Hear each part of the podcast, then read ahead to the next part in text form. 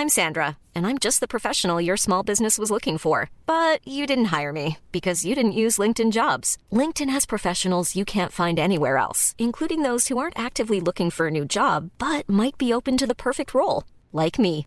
In a given month, over 70% of LinkedIn users don't visit other leading job sites. So if you're not looking on LinkedIn, you'll miss out on great candidates like Sandra. Start hiring professionals like a professional. Post your free job on linkedin.com/people today. Cada noche, los expertos se reúnen para debatir los temas que hacen historia en una mesa de análisis distinta. Aquí las entrevistas con los personajes y líderes de opinión, junto al análisis profundo de los temas trascendentes. Alfredo Ceja conduce un programa de Frente en Jalisco por el 100.3 de FM. Iniciamos.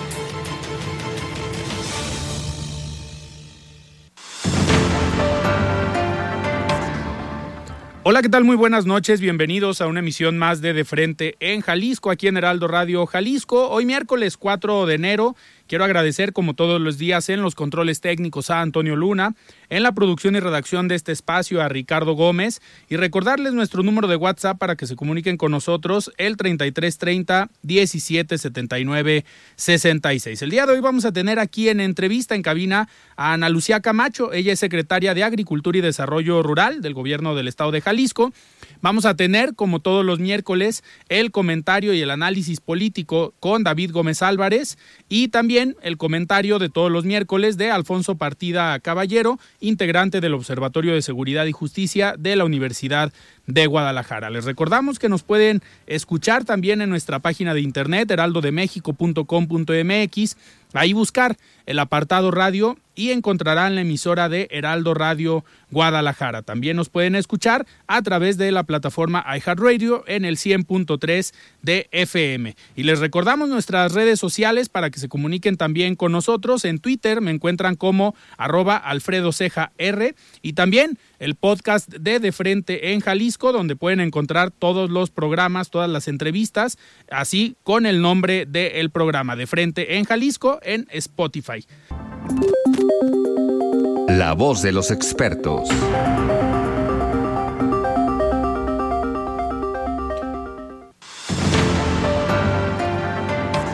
Muy bien, son las 7 de la noche con 4 minutos. Estamos en esta primer semana del año y estrenando horario aquí en De Frente en Jalisco. Ya a partir de esta semana estamos con ustedes de a partir de las 7 de la noche hasta las 8 de la noche con la misma dinámica del programa como lo teníamos anteriormente a las 9 de la noche, con entrevistas, análisis político, pues de diversos temas, tanto de coyuntura a nivel local, a nivel estatal y a nivel nacional. En unos momentos más vamos a estar eh, con el análisis político con David Gómez Álvarez, con este primer eh, comentario del año, con este primer análisis y me da muchísimo Gusto ya poderlo saludar en este inicio de año. Estimado David, ¿cómo estás? Feliz año nuevo.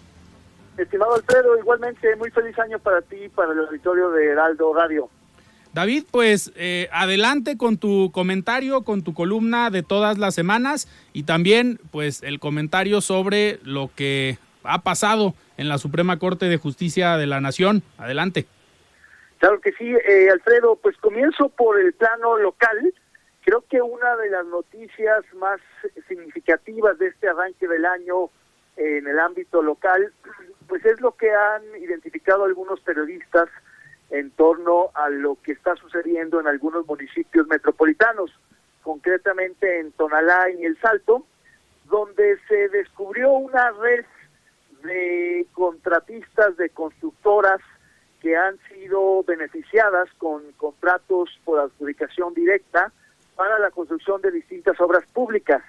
Básicamente lo que esta investigación periodística ha identificado es que tanto en uno como en otro ayuntamiento, ambos de la zona metropolitana, pues han estado asignando de manera fragmentada obra pública para evitar las licitaciones eh, abiertas, los concursos públicos por oposición.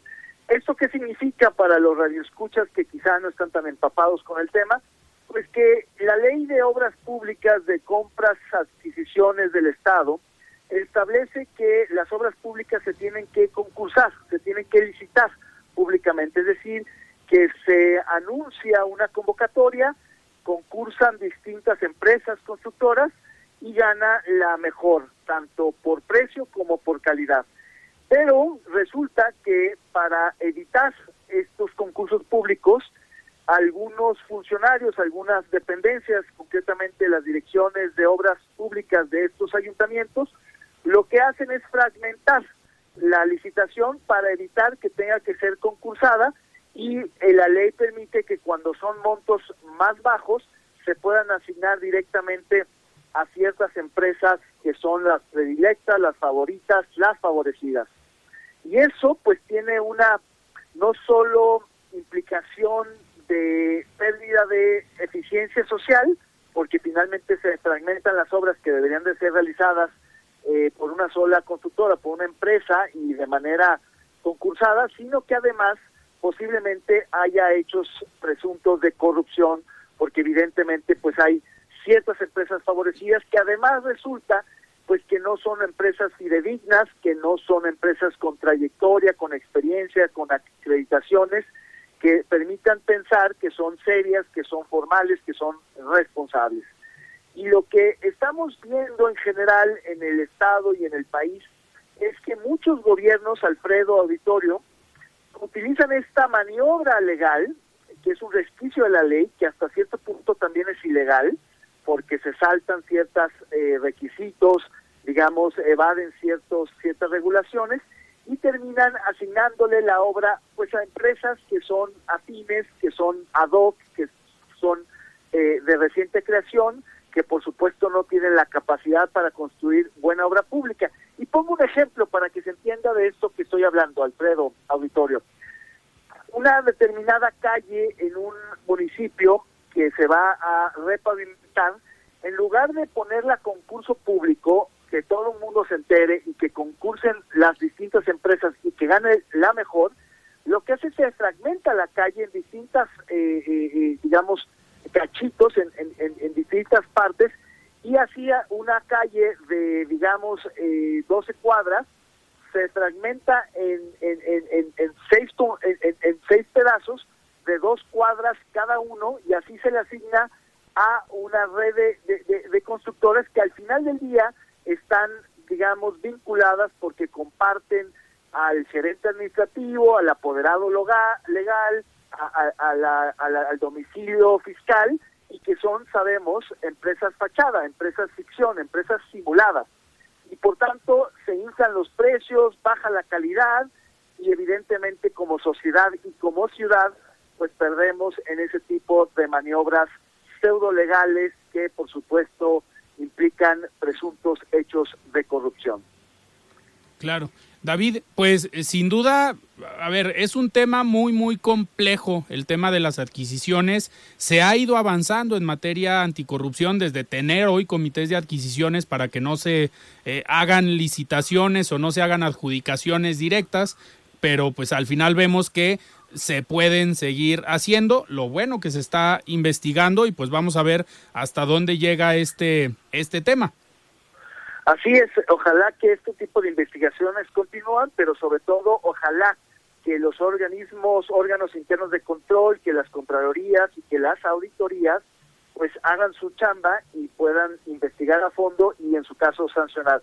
Porque no es posible, Alfredo, y con esto cierro este tema, que más del 50% de la obra pública del municipio del Salto sea por adjudicación directa, como si no hubiera suficientes constructoras y empresas que puedan competir. ¿Por qué? No hay una razón que justifique que el ayuntamiento le asigne y además a unas pocas empresas, que por supuesto habrá que investigarlas porque seguramente son ilegales y fraudulentas, la obra pública. Me parece gravísimo, escandaloso esto que se está discutiendo en algunos medios de comunicación y esperemos que las autoridades hagan la parte que les corresponde. Ahora bien, respecto al tema nacional que ha ocupado la atención pública de estos días, ha sido precisamente el, el nombramiento de la ministra Piña como nueva ministra presidenta de la Suprema Corte de Justicia de la Nación y, digamos, la no elección de la ministra eh, eh, Esquivel, que todo indicaba que podía ser también presidenta. Ya conocemos el tema del escándalo de la, del supuesto plagio de la tesis, pero más allá de repetir esas noticias que han dado la vuelta al país, me parece que habría que rescatar un ángulo distinto, Alfredo, auditorio, y este tiene que ver con el hecho de que finalmente se haya designado a la ministra Piña como presidenta de la Corte, lo cual, pues, digamos, siente una serie de presentes muy importantes. Lo primero, claro, es que es la primera mujer en presidir, en ser la cabeza de un poder público en este país. Eh, eh, del Poder Judicial, en el, en el Legislativo ha, habido, digamos, eh, presidentas de las mesas directivas, tanto del Congreso como del Senado, pero no lo había habido en el Poder Judicial, en la Suprema Corte de Justicia de la Nación. Y eso creo que es una gran noticia porque rompe un techo de cristal muy importante para las mujeres que en este caso en el Poder Judicial han llegado a la máxima instancia.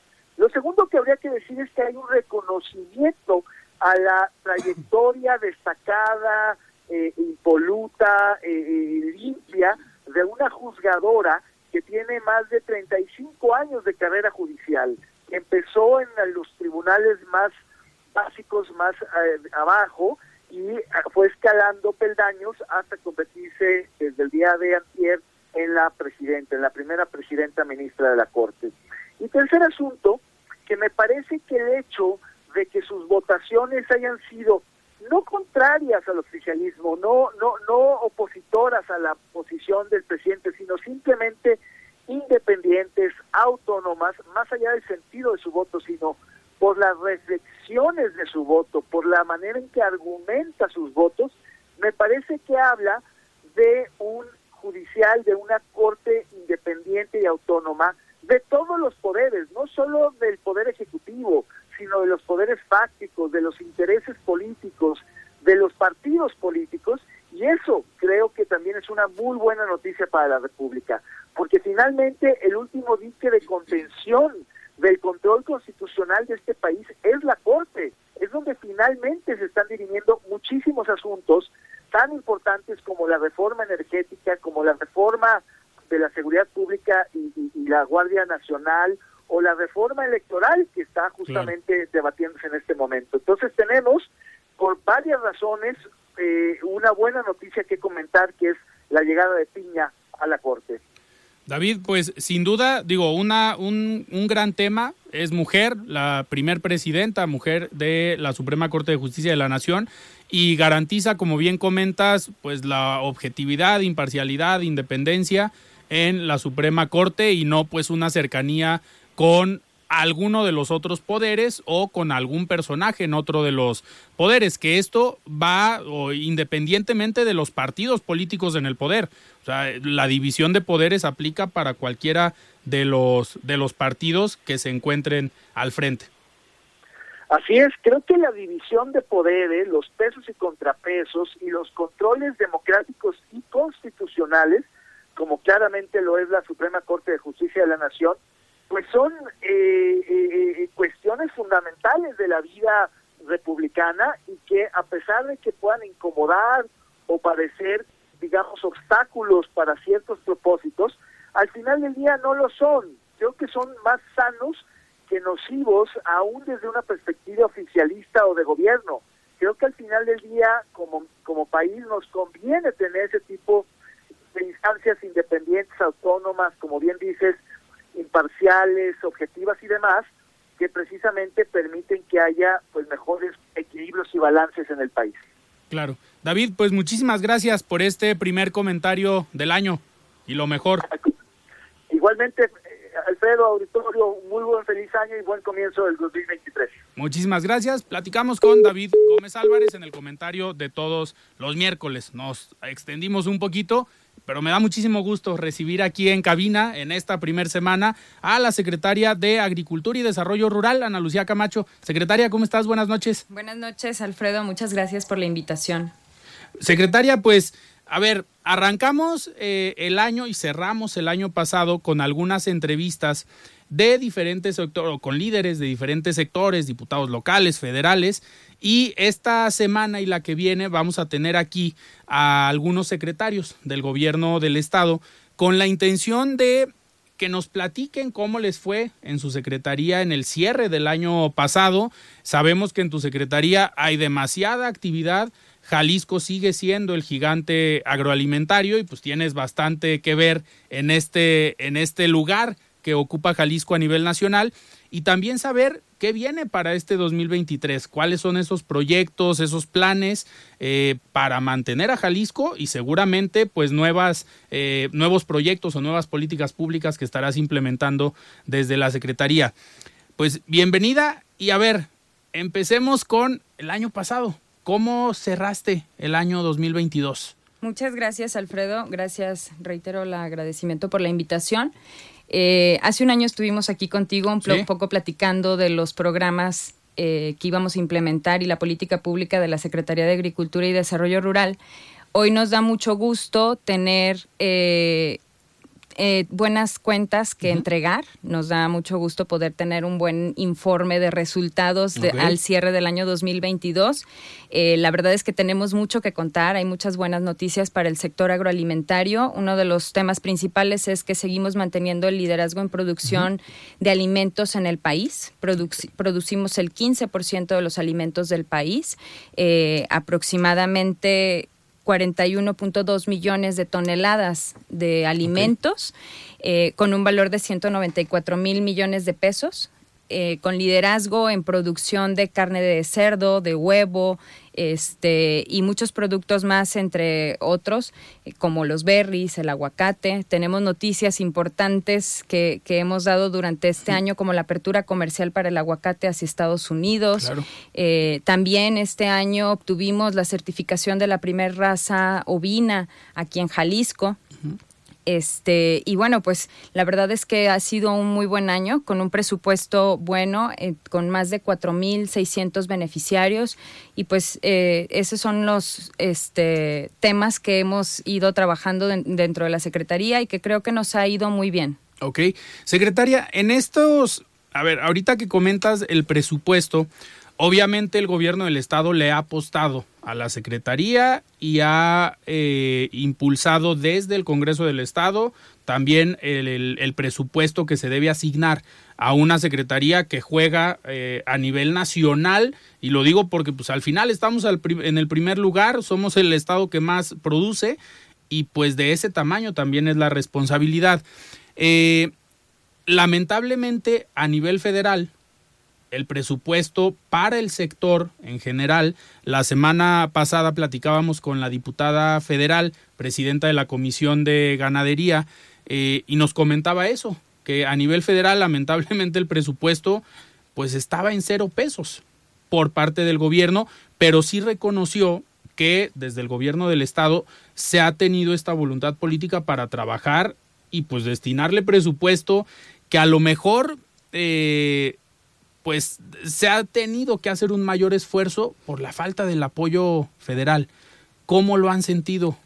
La verdad es que nos da mucho gusto, creo que se le ha dado la importancia y el valor que tiene la producción de alimentos en Jalisco. El sector agropecuario es uno de los pilares de la economía de nuestro estado y así se le ha dado el valor y se ha representado también en su presupuesto.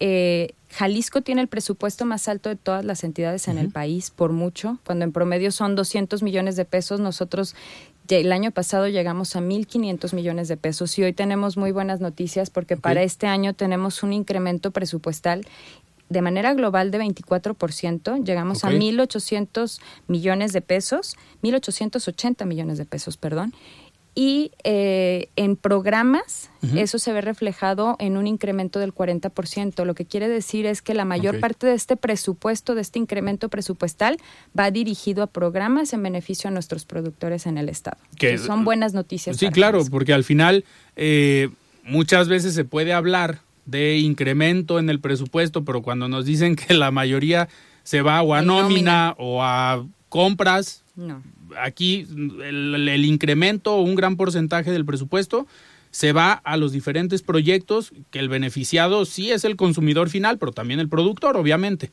Así es, la mayor parte del presupuesto está dirigido a incrementos presupuestales en nuestros programas. Ahorita, eh, bueno, nos quedan todavía unos minutos antes de ir a un corte, pero ¿cuáles son estos programas que resaltarías en los que a lo mejor se concentra mayor parte del incremento del presupuesto o los programas que quieras resaltar que digas, a ver, el año pasado nos fue bien con estos programas y para este 2023 les vamos a inyectar un poquito más de recurso para seguirlos fortaleciendo. Sí, en lo general todos los programas tuvieron un incremento de arriba del 20%, pero hay programas que llegamos al 400% de incremento. Por ejemplo, el programa eh, de jóvenes herederos del campo eh, tenía este 2022 10 millones de pesos, este año tenemos 50 millones de pesos para este programa. Tenemos un programa que también es muy importante para nosotros, que es el, el programa este, de acción del campo para el cambio climático que es eh, para mitigar todos los efectos de la producción agropecuaria implementar nuevos sistemas productivos sustentables. también tiene un incremento de casi 40 millones de pesos. Eh, otro programa importante es el de fomento a la producción y tecnificación del campo. Este es un programa sectorial dirigido a porcicultores, avicultores, acuacultores, hortofrutícola, este, eh, a todos y cada uno de los sectores y también tiene un incremento eh, doble del presupuesto que tenía este año. Entonces, estamos apostándole mucho para lograr la eficiencia productiva de nuestros productores. Hay muchos retos que tenemos que enfrentar y estamos, este, em, estamos conscientes de, lo que implica y, también, eh, pues, convencidos de que la eficiencia productiva en el sector agropecuario va a ser lo que nos va a lograr mantener el liderazgo en el campo de Jalisco. Sí, sin duda un reto importante en este programa que comentas al final la parte de la tecnificación porque si bien los grandes productores a lo mejor que en administraciones pasadas, tanto por el gobierno federal que en ese momento apoyaban mucho y que algunos grandes productores aprovecharon para eh, tecnificar, que a lo mejor antes sembraban maíz y de repente volteamos a ver esos terrenos y ya estaban con hidroponía, ya estaban con invernaderos y eran muchos por parte de estos programas eh, federales. ¿Cómo ha sido, ahorita regresando de corte, me gustaría que nos platicaras cómo ha sido desde el gobierno del estado esta relación con los productores para hasta cierto punto convencerlos de lo importante y lo benéfico que puede ser la tecnificación del campo, porque seguramente habrá muchos productores que, aunque lleguen ustedes, ellos dicen, a ver, no, yo sigo sembrando a la antigüita, yo no confío en la tecnificación. Me gustaría que nos platicaras esa parte de cómo te reciben en los municipios cuando llegas y les platicas que el gobierno del estado tiene proyectos para ayudarlos a tecnificar eh, el campo, ¿vale? Claro que sí, con gusto. Muy bien, estamos platicando con la secretaria de Agricultura y Desarrollo Rural, Ana Lucía Camacho, aquí en De Frente en Jalisco. Vamos a un corte y regresamos.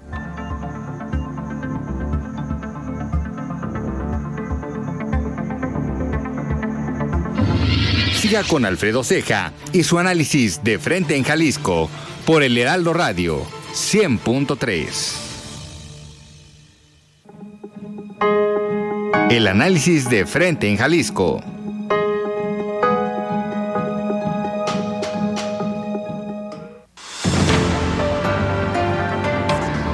Muy bien, 7 de la noche con 29 minutos. Estamos de regreso aquí en De Frente en Jalisco. Y antes de seguir platicando con la secretaria de Agricultura y Desarrollo Rural, vamos a escuchar el comentario de Alfonso Partida Caballero, integrante del Observatorio de Seguridad y Justicia de la Universidad de Guadalajara. Estimado Alfonso, ¿cómo estás? Buenas noches. Estimado Alfredo, por este medio, deseándote el mejor de los años y haciéndolo extensivo a los radioescuchas del Heraldo Radio. Hey, it's Danny Pellegrino from Everything Iconic. Ready to upgrade your style game without blowing your budget? Check out Quince. They've got all the good stuff shirts and polos, activewear, and fine leather goods, all at 50 to 80% less than other high end brands. And the best part? They're all about safe, ethical, and responsible manufacturing. Get that luxury vibe without the luxury price tag. Hit up quince.com slash upgrade for free shipping and 365 day returns on your next order. That's quince.com slash upgrade. I'm Sandra, and I'm just the professional your small business was looking for. But you didn't hire me because you didn't use LinkedIn jobs. LinkedIn has professionals you can't find anywhere else, including those who aren't actively looking for a new job, but might be open to the perfect role, like me. In a given month, over 70% of LinkedIn users don't visit other leading job sites. So if you're not looking on LinkedIn, you'll miss out on great candidates like Sandra. Start hiring professionals like a professional. Post your free job on linkedin.com/people slash people today. El día de hoy me permitiré hacer la entrega correspondiente y que corresponde a la designación de la ministra eh, Norma Piña, que en días pasados fue designada por seis votos a cinco contra el eh, ministro Ortiz Mena. Ella ofreció construir las bases de la institucionalización de la Suprema Corte de Justicia de la Nación, fortalecer la independencia y la autonomía judicial tan necesaria en estos momentos. Eh, y, y es, por supuesto, una ministra de avanzada, de avanzada y progresista, que sin duda dará muchos dolores de cabeza a López Obrador. Ella encabezó también la discusión y el análisis de debate sobre la militarización y por supuesto de la desaparición de la prisión preventiva oficiosa por ser violatoria de los derechos humanos. Entonces, no se trata de cualquier, eh, cualquier ministro, es una mujer. Es una mujer que es por primera vez eh, la presidenta de la Suprema Corte de Justicia. Eh, en su momento, hay que aclararlo, que fue propuesta por Enrique Peña Nieto eh, del, del 2012 al 2018 para ocupar un asiento en la Suprema Corte. Eh, también hay que decirlo, la ministra Piña tiene fama de estricta entre sus compañeros. En 2016 presentó un proyecto conocido como Laguna de Carpinteros, que se oponía a la construcción de un parque de atracciones en Tamaulipas, en una zona de manglares, con el apoyo de Coca-Cola y que fue aprobado por unanimidad en el Pleno. La resolución sentó jurisprudencia para que los ciudadanos denunciaran violaciones al, al medio ambiente. Esto del medio ambiente también será un tema eh, que lo tendremos muy eh, recurrente en los temas de la ministra eh, Piña. Eh, aquí tenemos, ella votó también a favor de declarar inconstitucionales algunos artículos del Código eh, Penal de Coahuila que criminalizaban el aborto y por supuesto, como ya dijimos, ella votó, por, desaparecer la prisión preventiva oficiosa.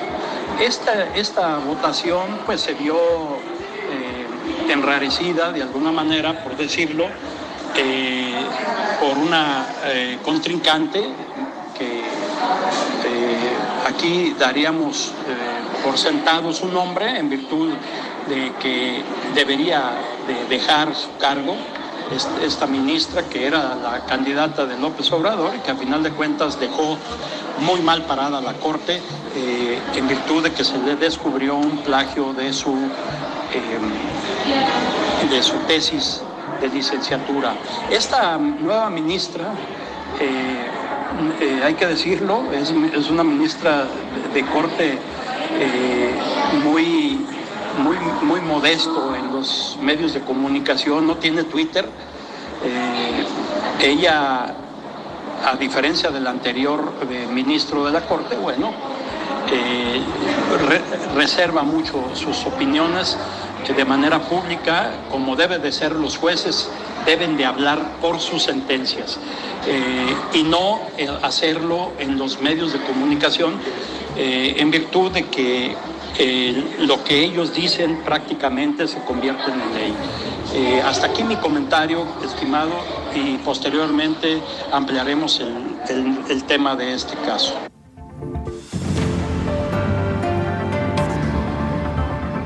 Muchísimas gracias, Alfonso, por este comentario y continuamos platicando con Ana Lucía Camacho, secretaria de Agricultura y Desarrollo Rural. Secretaria, ahorita, antes del corte, te eh, escuchaba que hablabas de un programa de eh, tecnificación del campo y es algo que, al menos a mí, siempre me ha llamado la atención porque eh, se ha tecnificado el campo, pero pareciera pues a gran escala. Estos grandes empresarios que tenían la posibilidad de acceder a aquellos programas federales, pero hoy con estos esfuerzos que está haciendo el gobierno del estado, ¿cómo ha sido llegar a las comunidades? Pues yo creo a socializar con los productores o con los pequeños productores los beneficios de tecnificar su campo. Así es, Alfredo. No, no solo se trata de tener un gran presupuesto, sino de ejecutarlo de manera correcta y de que este presupuesto realmente tenga el efecto que estamos esperando y llegue a quienes realmente lo necesitan. Eh, la verdad es que ha sido un tema en el que nos hemos enfocado mucho. Hemos trabajado directamente con los productores en tierra, en campo, en visitas a sus municipios, a las regiones, precisamente para socializar todos nuestros programas y para identificar todas las necesidades. Hemos trabajado para darle trazabilidad y seguimiento a todos y cada uno de los proyectos que nosotros implementamos. Eh, le damos seguimiento desde una solicitud que llega a la Secretaría hasta la ejecución y comprobación de cada uno de los programas y visitas en campo y verificación de que se hacen las obras que se están esperando con el recurso que nosotros entregamos. Entonces, pues nos da mucho gusto gusto y nos da mucho orgullo poder decir que sí lo hemos logrado implementar de esa manera y hoy con este incremento pues vamos a poder llegar, si este año pudimos alcanzar 4.600 eh, productores, yo creo que es casi lo podemos doblar el número de beneficiarios para este año 2023. Ok, secretaria, otro de los temas que nos platicaba hace unas semanas, la semana pasada, la diputada federal eh, presidenta de la Comisión de Ganadería era un tema que desde la federación, al menos en la Cámara de Diputados, veían muy delicado el tema de las granjas eh, porcícolas o las granjas porcinas que corrían ciertos riesgos por algunas eh, pues enfermedades que se pueden presentar ahí y que anteriormente pues había un presupuesto federal y para esta ocasión pues el presupuesto federal no existió, no llegó y en una tarea pues de ejercicio político y de cada quien hacer su, su chamba, la diputada federal, a pesar de ser del PRI, vino, platicó con el gobernador, lo concientizó, le explicó la problemática que podían tener y el gobernador accedió y se contrató, nos comentaba ella, un seguro. Eh, ¿Qué nos puedes decir de esto? Porque al final va con tu secretaría y yo creo que influiste demasiado en esa decisión del gobernador de decir si hay que entrarle a este tema que la federación nos dejó desprotegidos. Así es, uno de los retos más importantes para mantener la producción de alimentos es el mantener los estatutos sanitarios y el tema de la peste porcina africana ha sido una gran amenaza para la porcicultura en Jalisco, que además es una de nuestras fortalezas. También tenemos el liderazgo en producción de carne de cerdo, eh, por lo que desde este ya hace tiempo eh, hemos estado trabajando a través de la Agencia de Sanidad, Inocuidad y Calidad Agroalimentaria para fortalecer las medidas de bioseguridad, la vigilancia epidemiológica, la activación de los grupos este, sanitarios en, el Estado, en coordinación con instituciones federales como Senacica, CPA, este, y, y la SICA en coordinación también con la Secretaría de Agricultura y Desarrollo Rural. Para el caso de la peste porcina africana, efectivamente, platicamos juntas, platicamos con el gobernador, eh, hicimos eh, la propuesta para el trabajo del aseguramiento agrícola. Y esta propuesta, pues, se determinó en 26 millones de pesos este, al final tuvimos la oportunidad como gobierno de poder hacer esta aportación para un fondo de contingencias a la porcicultura de Jalisco. Eh, con remanentes que habíamos tenido de otros ejercicios eh, presupuestales en secretarías y logramos hacer esta bolsa, que el, objetivo que tiene estos 26 millones de pesos es ser como una base que nos permita con una aseguradora hacer una contratación de un seguro este, de primeras pérdidas. Okay. Es decir, este recurso que nosotros otorgamos lo entregamos a través de un fideicomiso, pero no se puede utilizar. Ese recurso únicamente va a salir a menos que, haya, peste porcina africana. No se destinó para la compra de un seguro de un ah, seguro para la peste porcina africana, porque si hubiera sido así, este año ese recurso lo hubiéramos perdido. Sin embargo, ese recurso lo tenemos en un fideicomiso como una garantía para que se pueda contratar el seguro que lo contrató ah, la Unión de Porcicultores y nos permite tener una mejor cobertura en caso de que se presente la enfermedad, entonces utilizamos el recurso. De lo contrario, ese recurso ahí está disponible para alguna contingencia que se pueda tener. Y al, al término de, del año, después del convenio con la Unión de Porcicultores, revisaremos si ese recurso se regresa a la Secretaría que salió de la Secretaría de Agricultura y Desarrollo Rural, o se destina a otro contingencia o algún otro tema que pueda haber con los porcicultores de Jalisco. Que, que hoy pareciera, digo, está, suena mal decirlo, pero está de moda el tema de la eh, gripe aviar, que ha sido también una problemática en diferentes granjas del estado. Por lo que entiendo, hoy está controlado, se actuó pues a tiempo eh, y cómo, pues, qué esperan o qué reacción esperan a partir de las medidas que ya tomaron desde la Secretaría. Sí, mira, eh, tenemos la experiencia del 2012, donde fueron aproximadamente 19 millones de aves las que se tuvieron que sacrificar en la zona de los altos de Jalisco. Fue un gran golpe para la avicultura del estado eh, desafortunadamente, pero afortunadamente a raíz de, de, ese problema que se tuvo con la, eh, la variante H7N3, Hoy estamos preparados para hacer frente a la influenza aviar H5N1 y ha habido una respuesta correcta, o sea, un aprendizaje por parte también de los avicultores.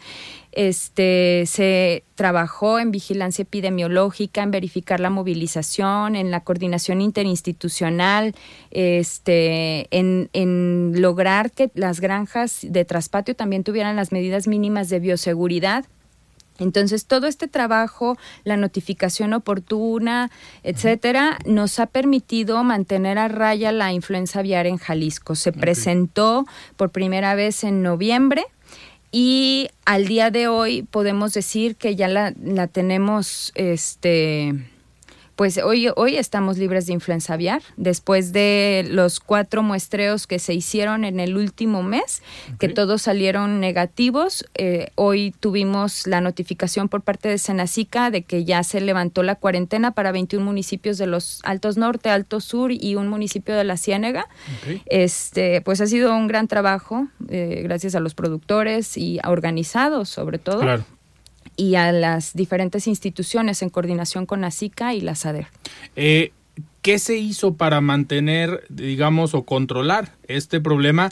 Que, ojo, a ver, en una administración muchas veces estos temas se pueden convertir en una crisis y en una crisis muy, muy fuerte, eh, contemplando el tamaño de producción o de granjas que, que tiene Jalisco. ¿Qué se hizo de noviembre para acá? Porque al final fue una, una reacción rápida. Así es, hubo un gran trabajo de coordinación, este, vigilancia epidemiológica. En, la, en el primer caso que se detectó, se notificó con mucho tiempo, se tomaron las medidas que están establecidas en los protocolos para poder erradicar de esa granja el virus y evitar su diseminación. Se estuvo socializando en todas las granjas en estos este, municipios que tenían el riesgo, se establecieron las áreas focales y perifocales, hubo un trabajo también de vigilancia para evitar movilización de productos de ave que pudiera que no tuvieran cierta certificación para garantizar que no estuvieran transmitiendo el virus. Empezaron a hacer muchas pruebas en las granjas para también identificar rápido si teníamos algún problema y eh, se actuó rápido también con la, la despoblación de estas granjas que no, resultaron este, afectadas. Solo fue un municipio en el que tuvimos este problema, fue en San Miguel el Alto, y los demás municipios que estaban reservados en esta zona focal y perifocal, pues todo el tiempo tuvieron una vigilancia, un acompañamiento entre asociaciones de avicultores, la ASICA, en coordinación con las autoridades federales de Senacica. Entonces, pues logramos mantenerlo a raya y por eso hoy podemos decir que estamos este, libres de influenza aviar y que se levantó la cuarentena para el estado de Jalisco. Cabe destacar también que no es un hecho definitivo, es el primer capítulo, estamos hablando de un virus, este no no ganamos la batalla, pero pues esta primera reacción creo que ya nos da la pauta para poder seguir trabajando y que y que podamos digamos, tener un buen manejo de riesgos, no, no bajamos la guardia, seguimos trabajando con la vigilancia epidemiológica, estamos vacunando y del gobierno del estado también, en este caso, hicimos una, una aportación este, para que las granjas pequeñas o de traspatio pudieran tener un repoblamiento en caso de que tengan una afectación y en eso incentiva a que si ven algún problema en su granja lo puedan notificar con tiempo y nosotros podamos reaccionar.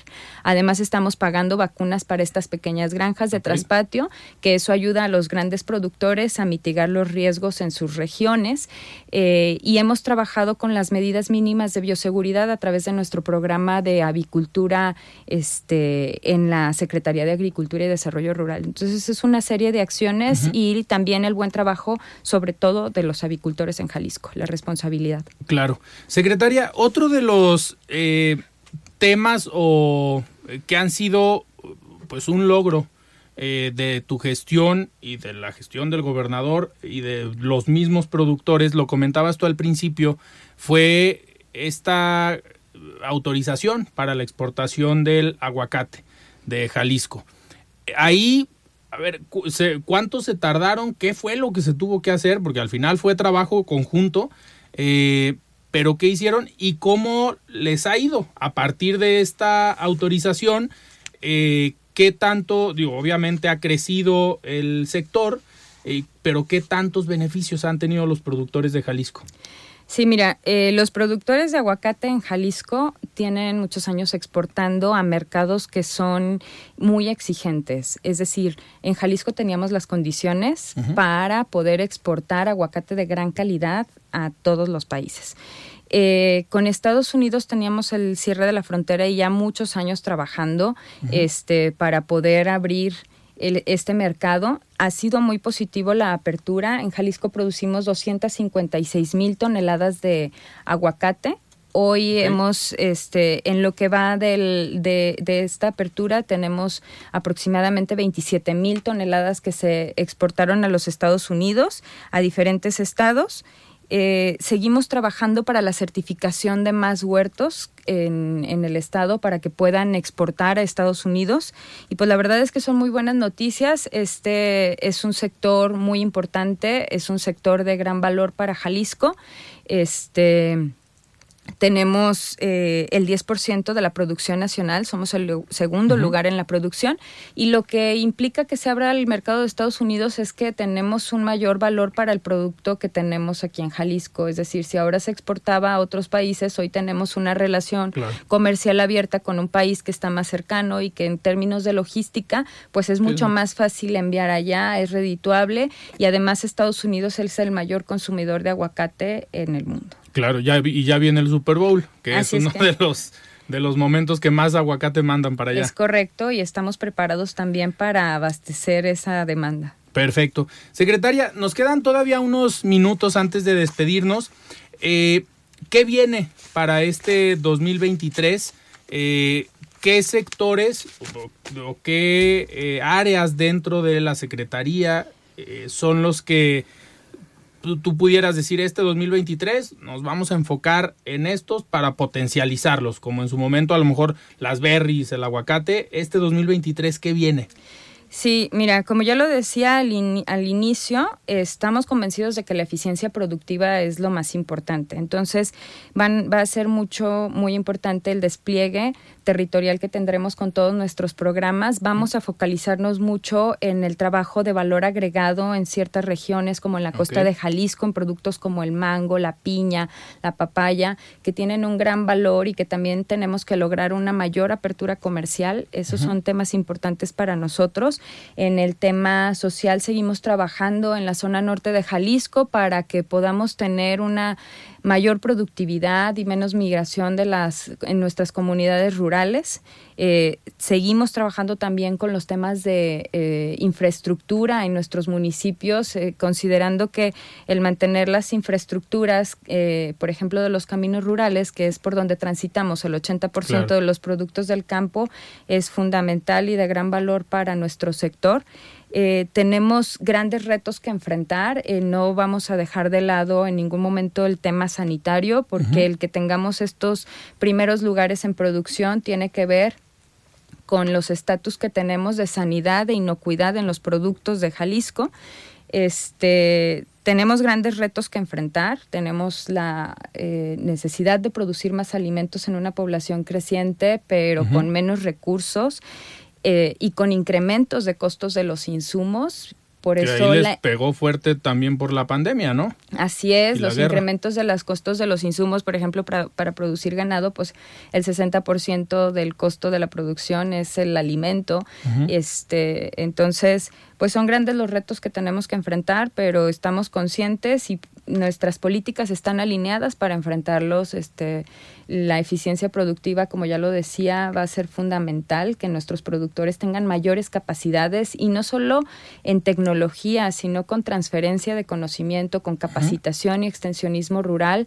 Entonces es un gran trabajo que tenemos en la Secretaría y bueno, pues todo el equipo de la SADER está puesto y listo. Ya estamos ahorita preparando nuestras reglas de operación para este año. Esperamos que antes de finalizar enero podamos tenerlas publicadas y aproximadamente entre febrero y marzo estaremos abriendo ventanillas y socializando nuestros programas para que los recursos puedan llegar a tiempo a nuestros productores. Pues ya cuando cuando se acerque esta fecha de febrero marzo que ya tengan abiertas las ventanillas y estén lanzando los programas, aquí te esperamos en De Frente en Jalisco. Ya con este nuevo horario está más fácil. Claro que sí, con mucho gusto. Aquí estaremos platicando las buenas. Perfecto. Secretaria, nos quedan tres minutos antes de, despedirnos. Me gustaría, eh, ahorita por lo que comentas, hay un trabajo transversal que se está haciendo por el tema de tecnificación, de innovación. Supongo que todo el gabinete económico están trabajando eh, en conjunto. Eh, vienen también proyectos eh, alineados desde diferentes secretarías o proyectos transversales. Hay proyectos en los que hemos planteado sumarnos eh, para fortalecer, sobre todo en los temas, por ejemplo, de valor agregado. A nosotros nos interesa el crecimiento y el desarrollo de nuestros productores y a través de la Secretaría de Desarrollo Económico podemos trabajar el desarrollo de marcas, este, el, dar una este, capacitación empresarial y este tipo de temas. Los temas de innovación sin duda serán uno de los más importantes para nosotros y podemos hacer sinergias ahí con la Secretaría de Innovación. Eh, estamos trabajando también con la Secretaría de Turismo para ver si podemos tener algunas rutas turísticas rurales, este, pero sí, sin duda, pues el trabajo es coordinado entre nosotros y pues de la mano para lograr eh, un desarrollo económico equilibrado en Jalisco. Se seguirá manteniendo este primer lugar, el 2023. Por supuesto, vamos a seguir manteniendo el, a Jalisco como el líder agroalimentario en el país. Y una última, última pregunta. Eh, en la, otra vez que, platicamos eh, estaba todo el tema del cambio en el Consejo Agroalimentario, esto organismo empresarial. ¿Cómo, ¿Cómo te fue ya en la relación con el nuevo presidente, con Andrés Canales, que ha estado aquí también en De Frente en Jalisco? Eh, ¿Cómo ha sido el trabajo de la Secretaría con el organismo empresarial. Claro que sí, tenemos una extraordinaria relación con Andrés Canales. Creo que ha sido fundamental el trabajo coordinado que hemos hecho con, con, este, con el Consejo de Desarrollo Agropecuario y Agroindustrial de Jalisco. Para nosotros es de suma importancia tener este vínculo y esta relación con nuestro sector empresarial, agroindustrial y pues la verdad es que yo creo que eso es una de las cosas que podemos presumir en Jalisco, ese diálogo, esa integración, esa comunicación este, y trabajo interinstitucional. Hemos tenido muchos proyectos en los que trabajamos de manera coordinada con ellos y creo que esto le suma al campo de Jalisco, ¿no? Que al, final, es el objetivo. Claro, y al final ayuda a que lleguen nuevas inversiones a un sector que todos los días recibe eh, empresas de otros países. Así, es, y bueno, pues ha habido una gran disposición, apertura por parte de, ambos lados, ¿no? Para, para poder trabajar. Perfecto. Secretaria, yo te agradezco que hayas estado aquí en De Frente en Jalisco y nos vemos febrero-marzo, cuando lancen ya estos programas, estas ventanillas, para que nos platiques todo lo que puede venir y a dónde se pueden acercar los productores del Estado y en dónde pueden participar. Claro que sí, con mucho gusto aquí estaremos. Gracias, Alfredo, por la invitación y también gracias a tu auditorio por escucharnos. Perfecto. Pues platicamos con Ana Lucía Camacho, ella es secretaria de Agricultura y Desarrollo Rural del Gobierno del Estado de Jalisco. Les recuerdo que ya a partir de esta semana estamos todos los días a las 7 de la noche me encuentran en redes sociales como arroba Alfredo R y pueden escuchar también todas las entrevistas en Spotify en el podcast de De Frente en Jalisco. El día de mañana nos acompaña el secretario de Innovación, Ciencia y Tecnología, Alfonso Pompa, también para platicar todo lo que viene en la Secretaría para este 2023. Yo soy Alfredo Ceja, nos escuchamos el día de mañana. Muy buenas noches. Alfredo Ceja los espera de lunes a viernes a las 9 de la noche para que junto con los expertos y líderes de opinión analicen la noticia y a sus protagonistas. Esto fue De Frente en Jalisco, otra exclusiva de El Heraldo Radio.